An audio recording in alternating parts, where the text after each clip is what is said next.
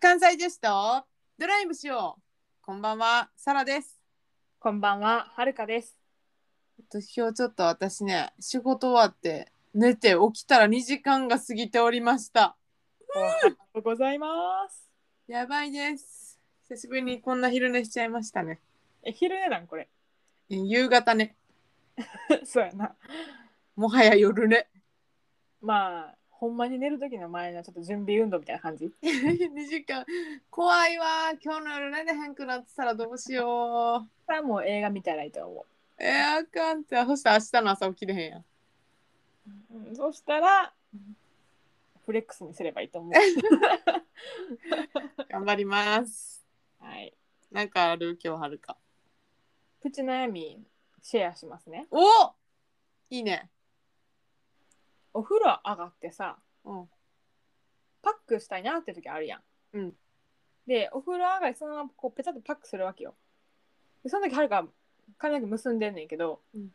いつドライヤーするかっていう問題について話し合おう。あーでもその気持ちちょっとわかるかもうん話し合おうかまさかの。 なんかさ、パックします。うんで、もちろんパックってさ、10分ぐらいしたら剥が剥がして、うん乳液とかって保湿をするわけじゃないですか。うんでもその段階で肌ってペタペタしてるやんか。うんでそれ塗った後にドライヤーしたらせっかくしっとりした顔が乾くやろっていうのと、うん髪の毛がこう顔にペタってくっついてくるわけよ。わかるわかるわかる私はしかも葛藤はあのお風呂上がったらすぐにドライヤーしたい人やねんはいはいはいはい。だからそのなんかちょっとドライヤーするまでに若干時間が空くのすらもちょっと葛藤してる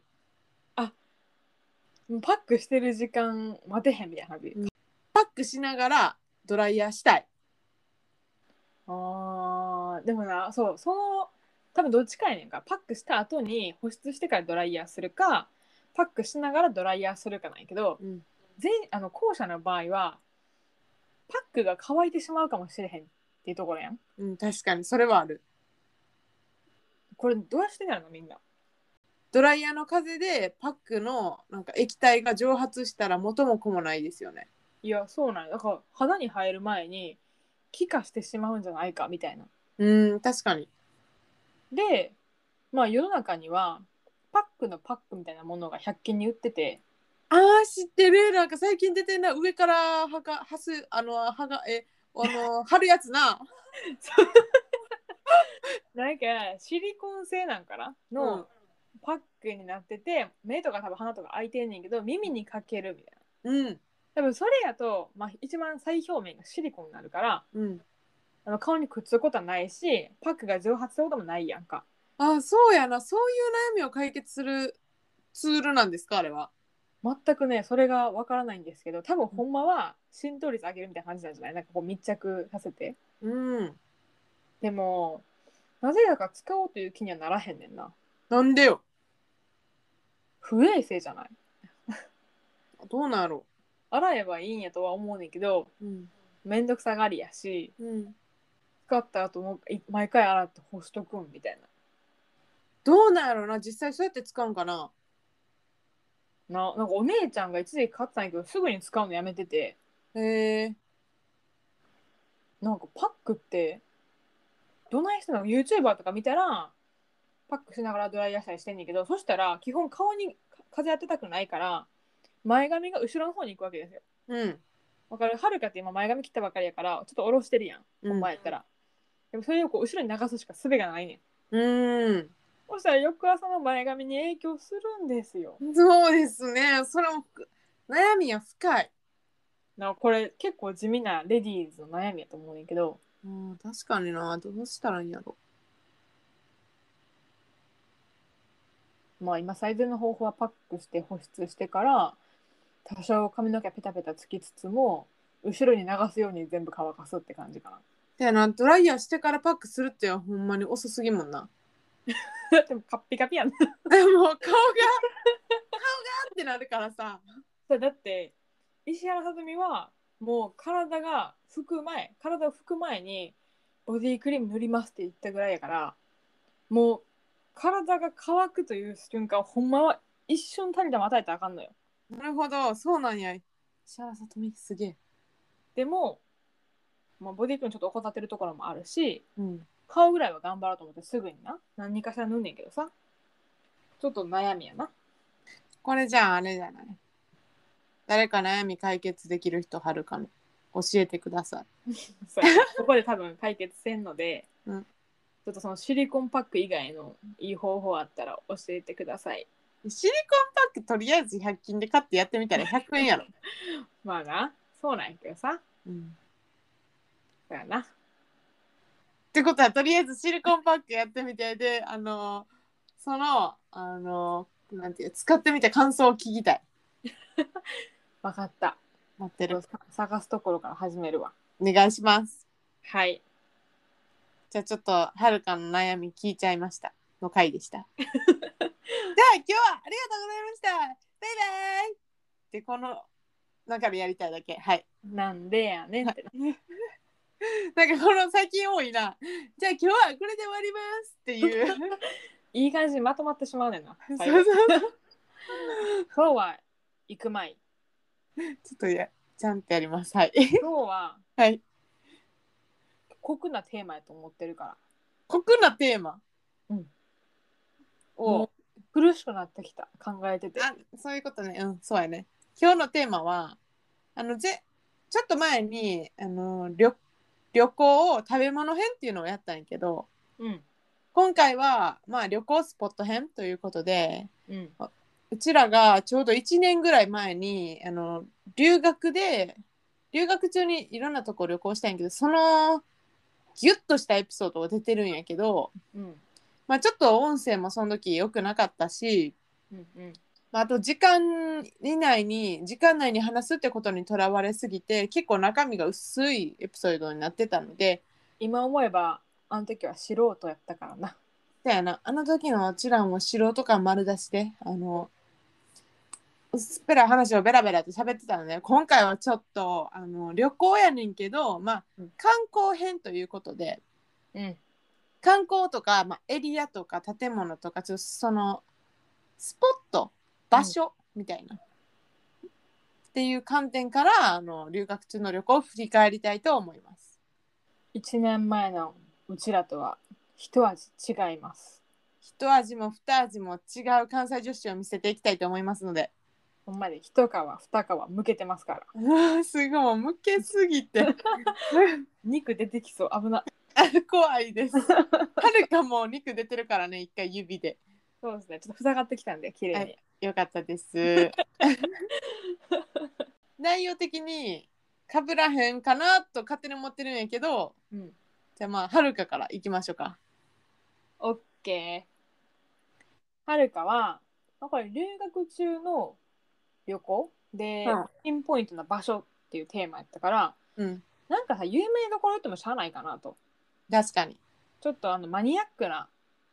スポット私もちょっとマニアック系選んだ。なんか日本から旅行行くんやったらさすがにこう初めて行くとかって有名どころ行くと思うねんけど留学中やから結構なんか身軽にその時はいろいろな旅行できたとこもあるし時間もあったから結構あの変なとこばっか行ってたんなうんその中の一つまずはまあ留学先のフランスから始めましょうといいですね。パリ近郊にあります、パークアステリクスです何それブランドの名前スポーツ用品の名前確かにそう聞こえるおしゃれうん。アステリックスパークですねまああのシンプルに日本語で言えばうん。アステリックスなんやとえっ、とアレクサンドロスとかそっち系んえ王様の名前王様の名前なんか近いんか遠いんかよく分からへんこと言われちゃった あのアステリックスってヨーロッパで有名なあのアニメで日本でいうと、まあ、ドラえもんみたいな感じでほんまに国民的アニメ知らん知らん。知ってる知ってる ちなみにサライが最近あの家族に買ってもらった靴はアークテリックスですからね うんそれ似てるな思ってた。絶対持ってるやろなと思った今でそのアニメをモチーフにした遊園地えそのアニメ何えっ、とね紀元前50年のガリアが舞台でうんえーとまあ、ローマ軍の侵略に抵抗する主人公アステイクスと相棒オベリクスっていうのが主人公ですね。そんなにも知らん わうん結構ななんか本屋さんとか行くとそのキャラが載ったなんやろポストカードとか絵本とか結構置いてあった。ほんまうん、で聞くところによるとフランス人はディズニーランドよりもアステリックスの方に行くと。へえまあ基本的には年代が下の子供向けのテーマパークなんやけど結構いろいろ面白くて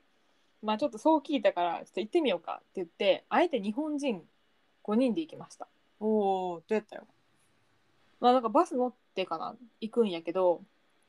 あの全体的に舞台の世界観っていうのがそのガリアとかローマ帝国とかギリシャとかバイキングみたいなそのぐらいの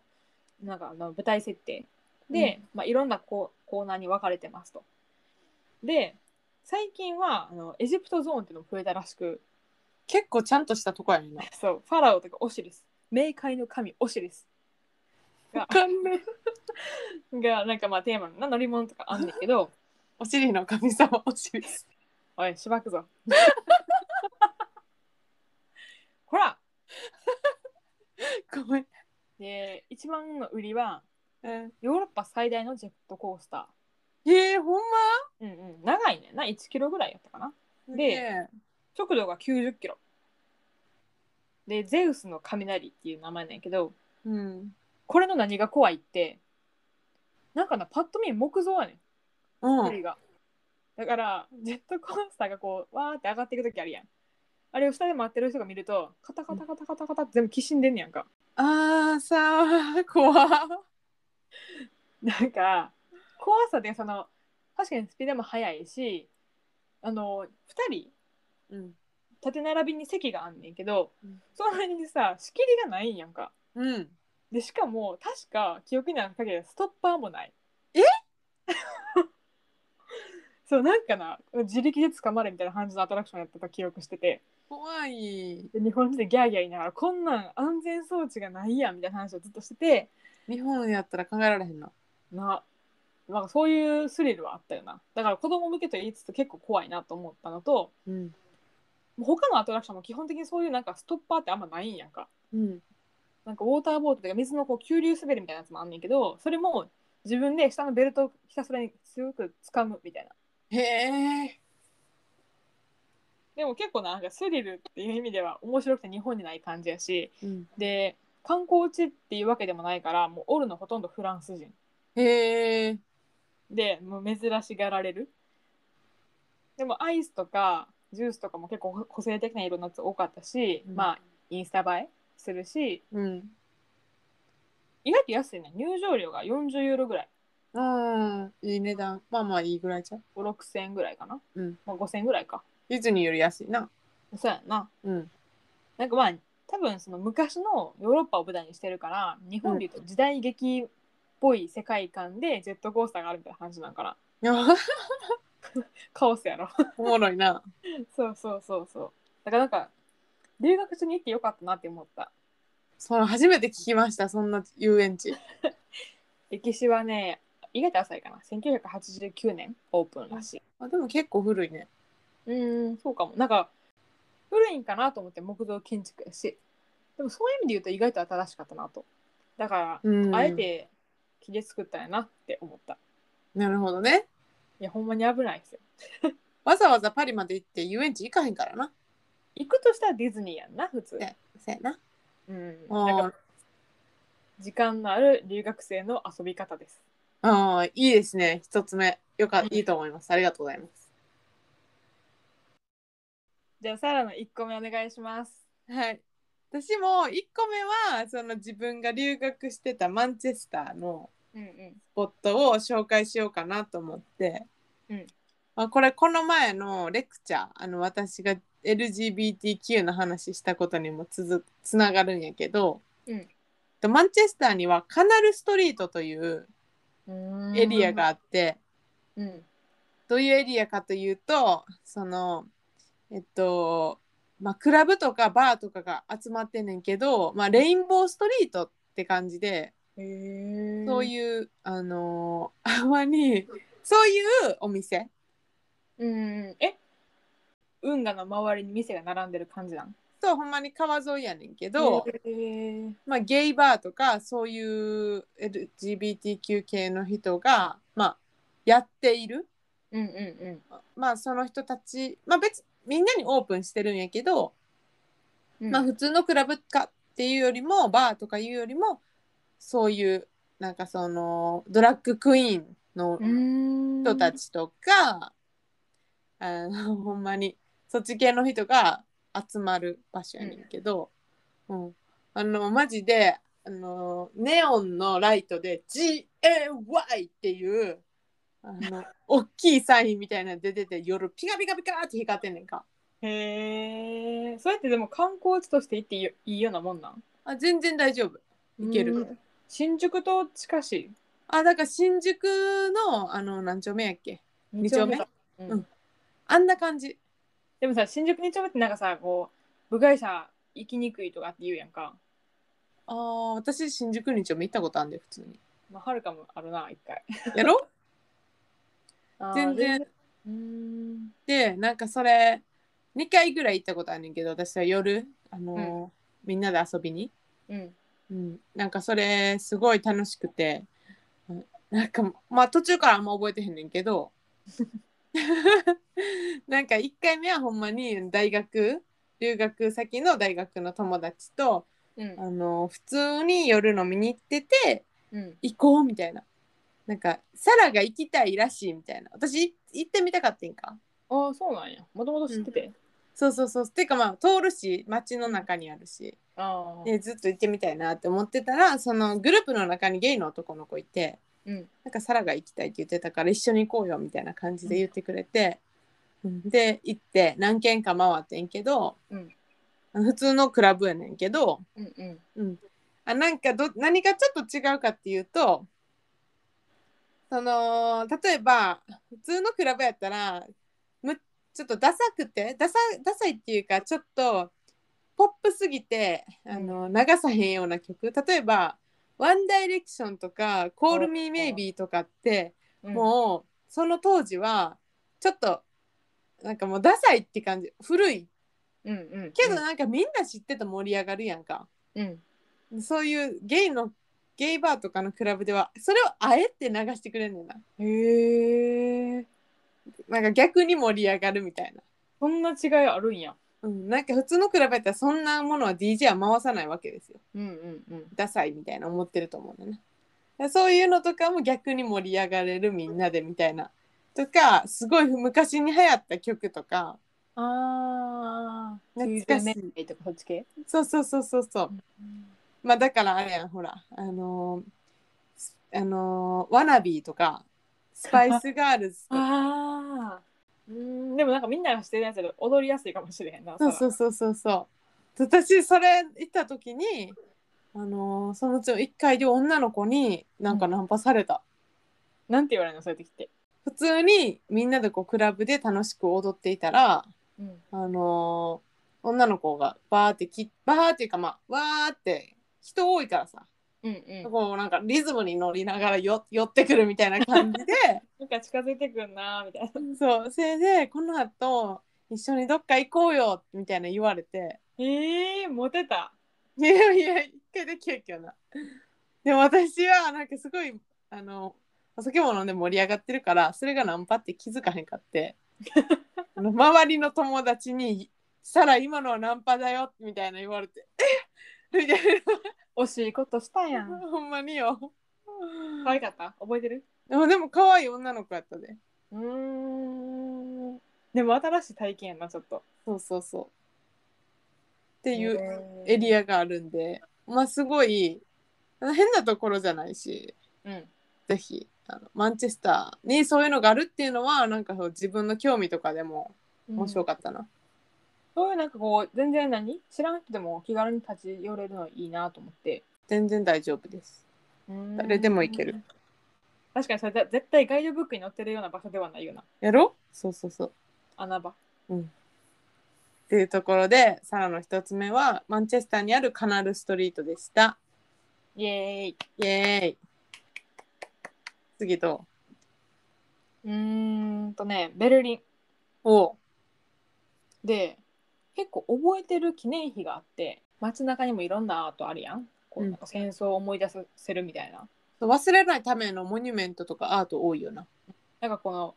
二度と繰り返させないっていう多分意味やと思うねんけど、その中で一番グッときたのが、虐殺されたユダヤ人のための記念碑っていう、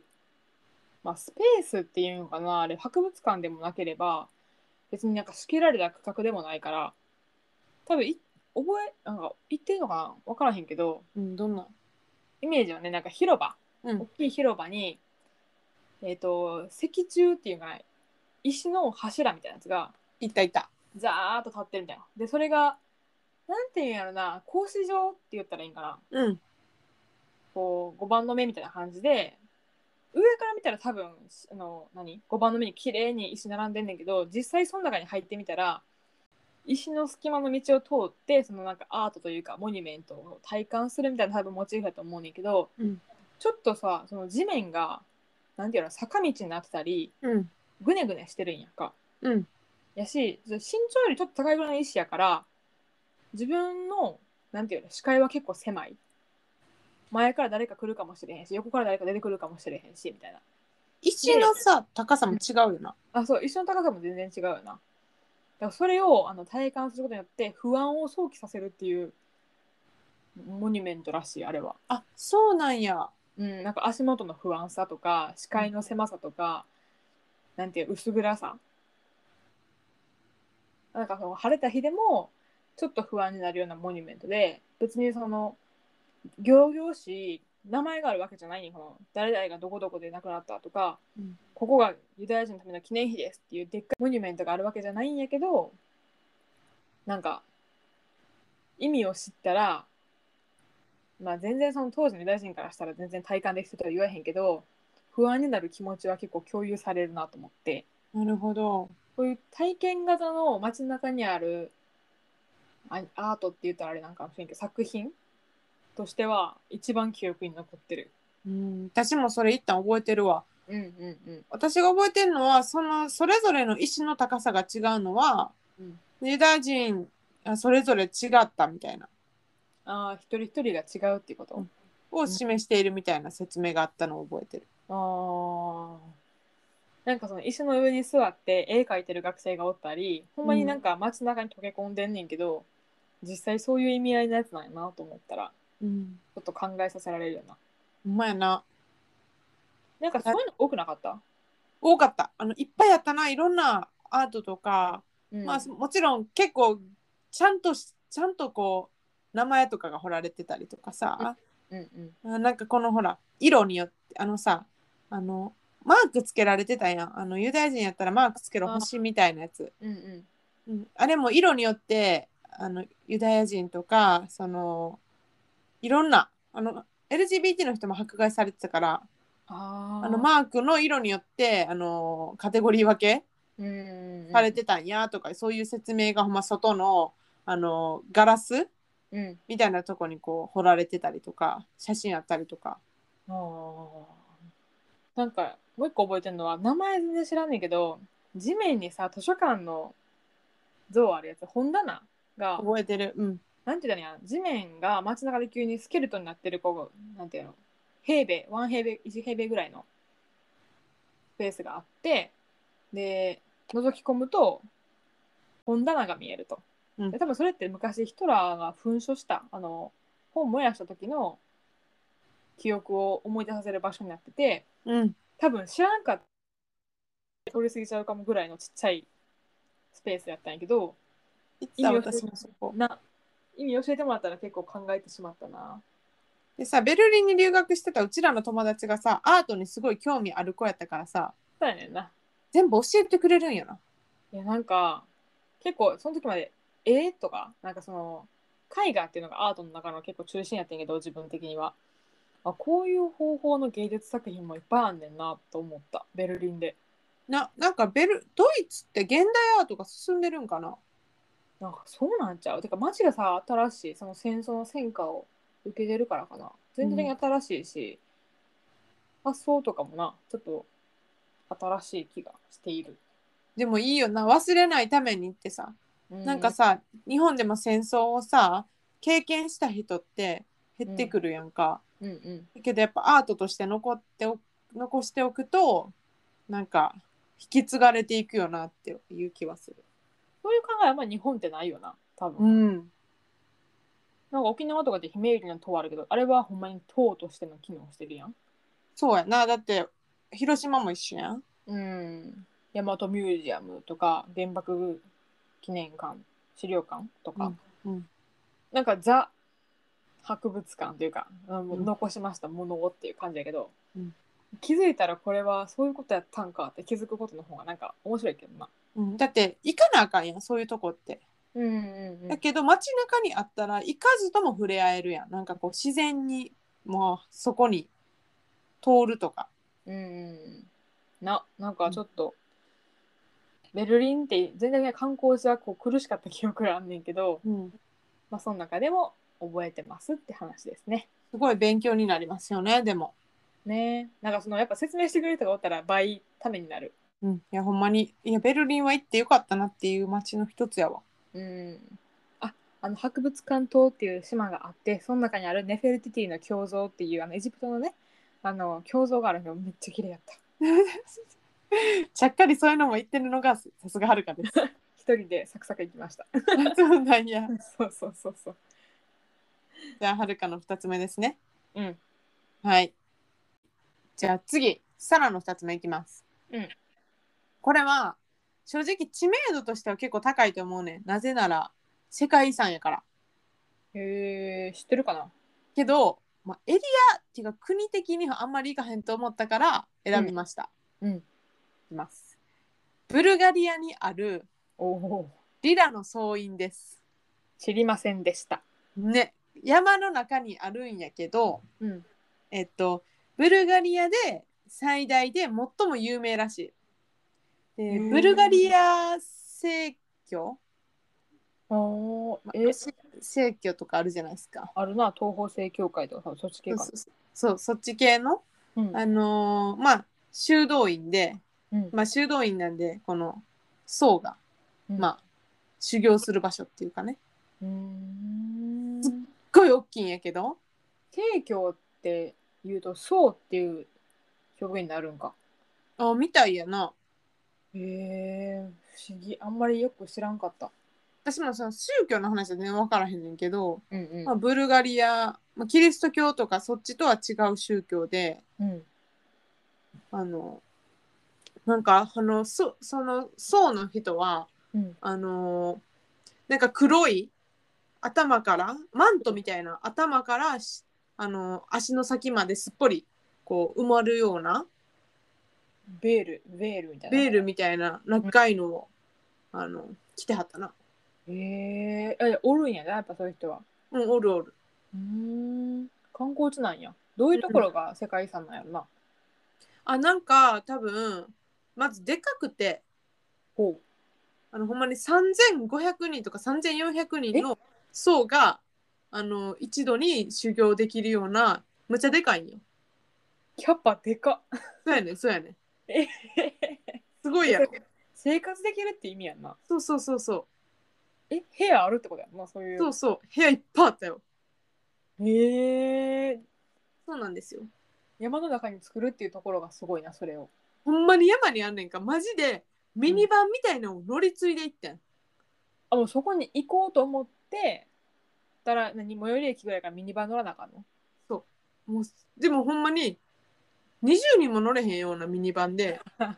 ほんでそんなにいっぱい本数も出てなくて うんうんうん。だからなんかまあ取り合いですよ席も。あやえし立つん座れへんかったら。座れへんたら立つん立たへんかったけどな結局は。ああよかったな。きうつ。でなんかその出発そのそうからまた町の方に戻る時もうん。なんか早めにバス停で順番待ちして 山の帰りと一緒やな。 そうそうそうそう座りたいからいや間違いない。えー、結構歩くんじゃん。その広いから見るとこいっぱいあるの。あ見るとこいっぱいあるレストランとかもあんねんけどちゃんと観光地になってるからへえうんなんかその見た目がすごいユニークであの、うんほんまにリラの総員ってググってググったら出てくる大きい大きいっていうのが伝わると思うんやけどあの今 Google 調でべたんやけどさうんなんかな上と下で印象が違う上だけ見たらなんかあの思い出のマーニーに出てきそうな洋館って感じ上だけ見たらそうやな下はもっとあの絵画フレフレスコがなんか、宗教の歴史みたいなのをあの、まなあ、んか人物いろんな人が出てくるんやけどえ確かにこれ外側だけ見たらその白い壁みたいになってアーチ状のり何入り口みたいになってるけど中すごい装飾せやねんむっちゃ細かい絵がいっぱい描いてあるねえん。で、まあ、物語になってて一応うんあの、ま、あのキリスト教とかもあるやんかあのイエス・キリストの誕生からみたいなさ、うん、あの死ぬまでの一生みたいなのを描いたりするやんよく。はいはいああいう宗教画みたいな感じでむっちゃ細かくてしかもびっしり書いてあるねんか。ちょっとじゃあストーリーが違うんやろなきっといや違うと思ううん登場してくる人も、あのググったら分かるんやけど違ううーんすごいインパクトあってはあなんか全然名前知らんかったから見てるけどさゴージャスやな山の中にあるじゃんなんか質素なんかなと思ってやんか山の中にあるって言わ、言ったからめっちゃド派手やった だよねむちゃくちゃ派手でそれが山にボーンってあんねんバーンバーンってあんなでなんかその思い出やねんけどうんそれやっぱバスで、うんあの乗ってるやんかうんほんでゆ日本人4人で行ってんけど、うんなんかちょっとその席取りみたいなんでちょっとこう別のグループうんとちょっとあのそう喧嘩とかなってへんけど、うんこうわってなってんかちょっと慣れ合いじゃないけどちょっとこうこうなんかこう私いやが私いや私さっき並んでたんやみたいなそんな感じのああでなんかその後になんか後ろのち多分スペイン人かなんかやったと思うえやと思うねんけどなまってたから後ろの中国人らがマジで腹立つわみたいなのをしてんねんか前のグループがしてて白人のグループがあああうんまあそれうちらのことぜうちらしかアジア人いひんだからでも、全員英語わかるから全部何言ってるか聞き取れてんか でも本人たちはでっかい声でうちらの悪口言ってるってことは、うんあのマジでうちらがあの日本語で喋ってるからうん英語わからへんと思ったと思うね、ああね言ってもいいやみたいなねそうそうそうだからその後でなんか「えどこで降りんの?」みたいな話をわーってしだしたから、うんどこどこに行くんやったらここで降りるんやでみたいなもう英語で言ってんかうちらが。 うんそしたら、やべえ、こいつら英語わかる人たちやって。 なってた。えー、顔で顔で分かったあみたいな。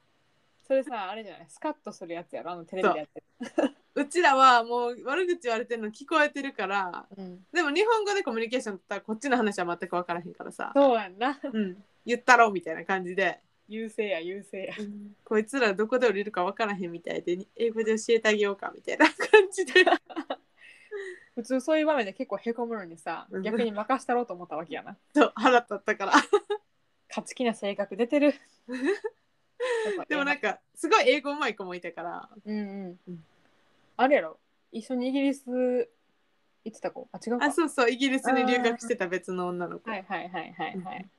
まあスカッとして帰ってきてよかったなもやっとせんくてそう、ムカつくなって思いながら、や仕返しして帰ってきました。せっかくめっちゃいいとこ行ったのにさ思い出それってやばくないめっちゃ覚えてるわ、でもなんか。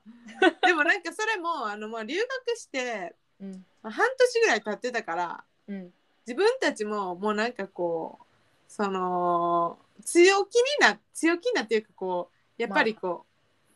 う、なんていうかな、言われっぱなしは嫌や、みたいな。負けたらあかんじゃないけどなめられてるみたいな感じやんなまあ、基本舐められるやん、アジア人がヨーロッパにいるとさ。まあだよなうん、だからなんかそれに勝ちたいみたいな気持ちも芽生えてた時期やから、うん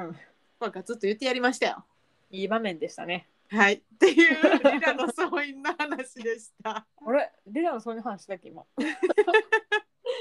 任した話じゃなかったこれほんまに写真のインパクトあるからぜひ調べてほしいです。うんうん話聞きながら調べたらめちゃめちゃ楽しかった今うん。じゃあじゃあはるかの、うん、はるかのラストはい。ポーランドうんクラクフうん。いた。アウシュビッツかと思いきやからのじゃないんですねからのじゃないです じゃなくて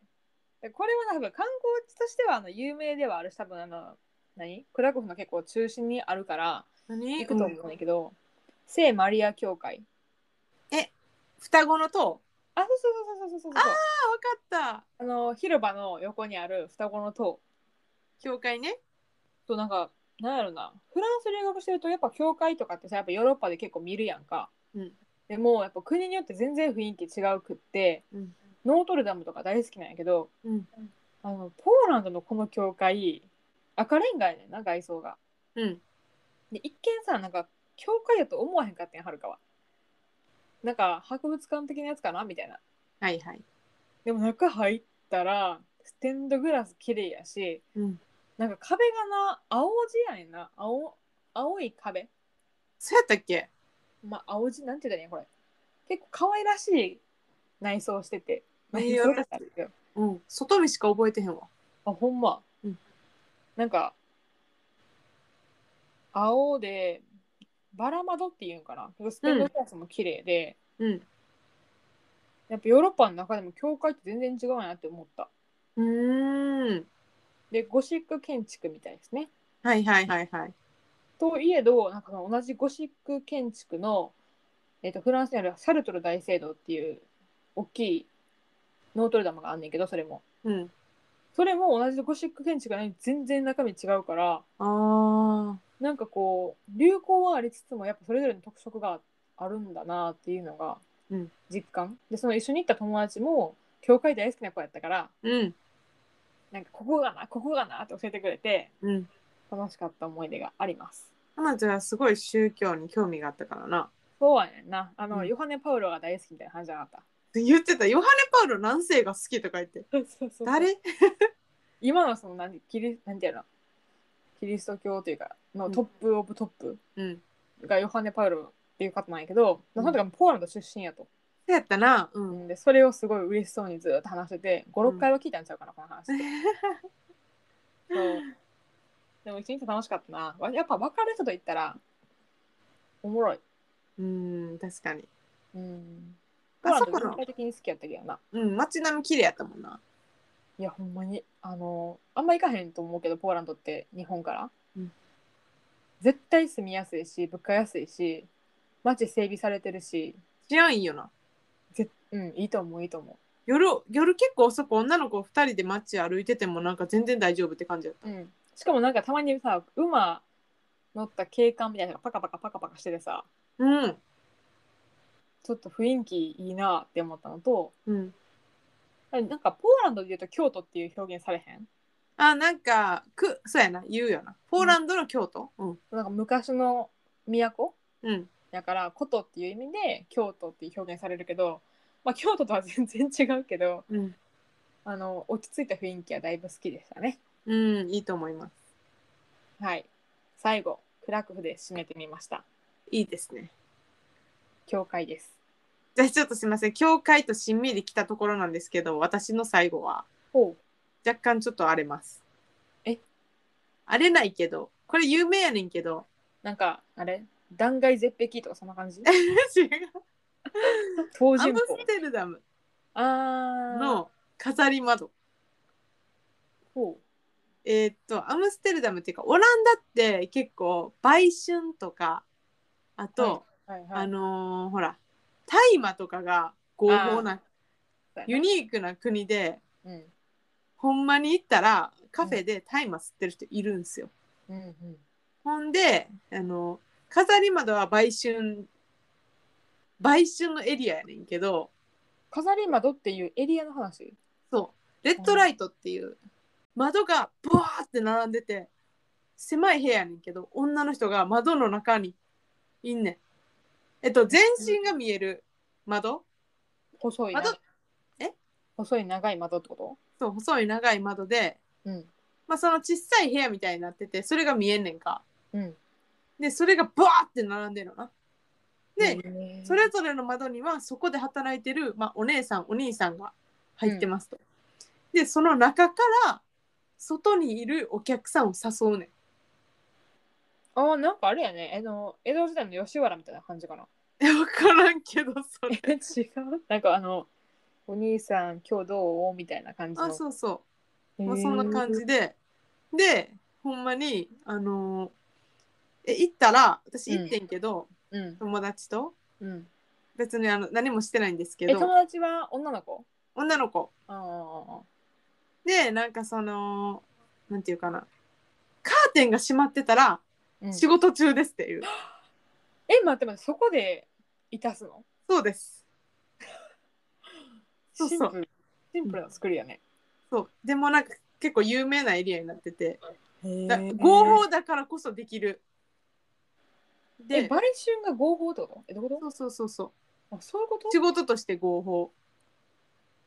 おーでなんかその値段交渉とかもしてんの男の人と女の人がそこでまあみんなに見えるから逆に安全やんなあ交渉可能なんやなそうそうそうそうてか何時間何分あ何時間何分じゃないいく ら何分いくらとかそういう交渉をしてんのあそー今日は負けとこうとかあんのかなうわからないですさすがに交渉までしてないんでえ見るだけ通ってうわーって思ったって感じさーって通ってあこんな感じなんやって思ってなんか一回あの大阪の天王寺うんの南ってなんていう時忘れちゃったあど忘れたそういうとこあんねんうんそうなんやちょっとほんまにあのなんやろ傘さしてたけど雨やったからうんもう全力で顔隠さんとなんかほんまに「からかに来てんちゃうぞお前」みたいな感じの目線でやられる、あそうなんやうんうんなんか逆に合法やからこそ安全にそういう仕事ができるというなるほどね。でも結構だって、あれやろ普通に街中にあるわけやろそう考え方なんかすごいあなんかこういう考え方もあるんやなんかさドラッグとかもその大麻とかもあのアメリカの州によってはさ合法なところがあってさうんうん。合法やから逆に取り締まりがうまくいくっていうかその、ああ、なるほどね。うん、っていうあの考え方もあるみたいで、はいはい。なんか結構オランダの場合はそっちやと思うねんけど、うんまあ、合法にした方があの働いてる人の身の安全とかも守れてみたいな、うんうんでもそういう考え方やねんなでもなんかこのすごいユニークなエリアで、うんまあ、若干観光地化されてる感もあったけどでも普通に働いていらっしゃる感じでへえ、飾り窓っていうところでした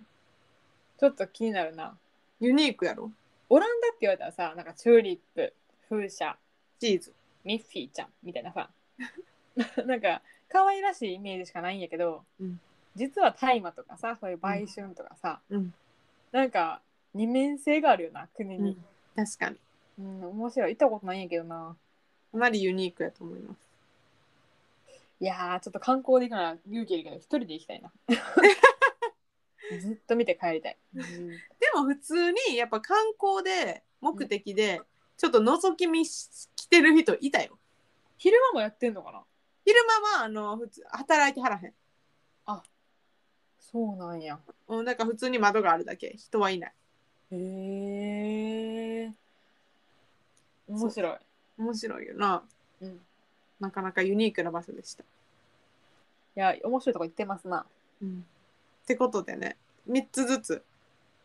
まあ、全体的に結構個性派じゃないうん、面白かったうんうん。有名どころはなかったはず。なんか多分これまだ話せるしかもこれうん。インスタに載せたいねぜひ写真ここの。あこのエピソードでインスタに載せたいなと思ってますのでーはい、待っててください。目でも見たいっていうものやと思うからああ、そうやな。はいなんか、まあ、過去の写真振り返りながら、この話のエピソード考えててんけど、同じ苦しすぎて。行きたすぎて旅行にねねほんまにてか留学時代もうちょい大事に過ごせばよかったってまたなった。楽しかったやろ楽しかったんやけど、今行ったらもう多分5倍楽しめる気がする。なるほどねまあ当時はお金もなかったですからねそれはそれでいいんやけどね。うんちょっと悔い残る方がまた行こうっていう気になるんです。あーポジティブでも旅行行きたい。ほんまやな。ってことでなんか旅行に行きたい苦しみを発散させようと思ったけどじゃ逆に自分自身を苦しめる結果になりました。ごめんなさい。ってことで 今日は旅行、えー留学中の旅行スポット編でした。バイバイ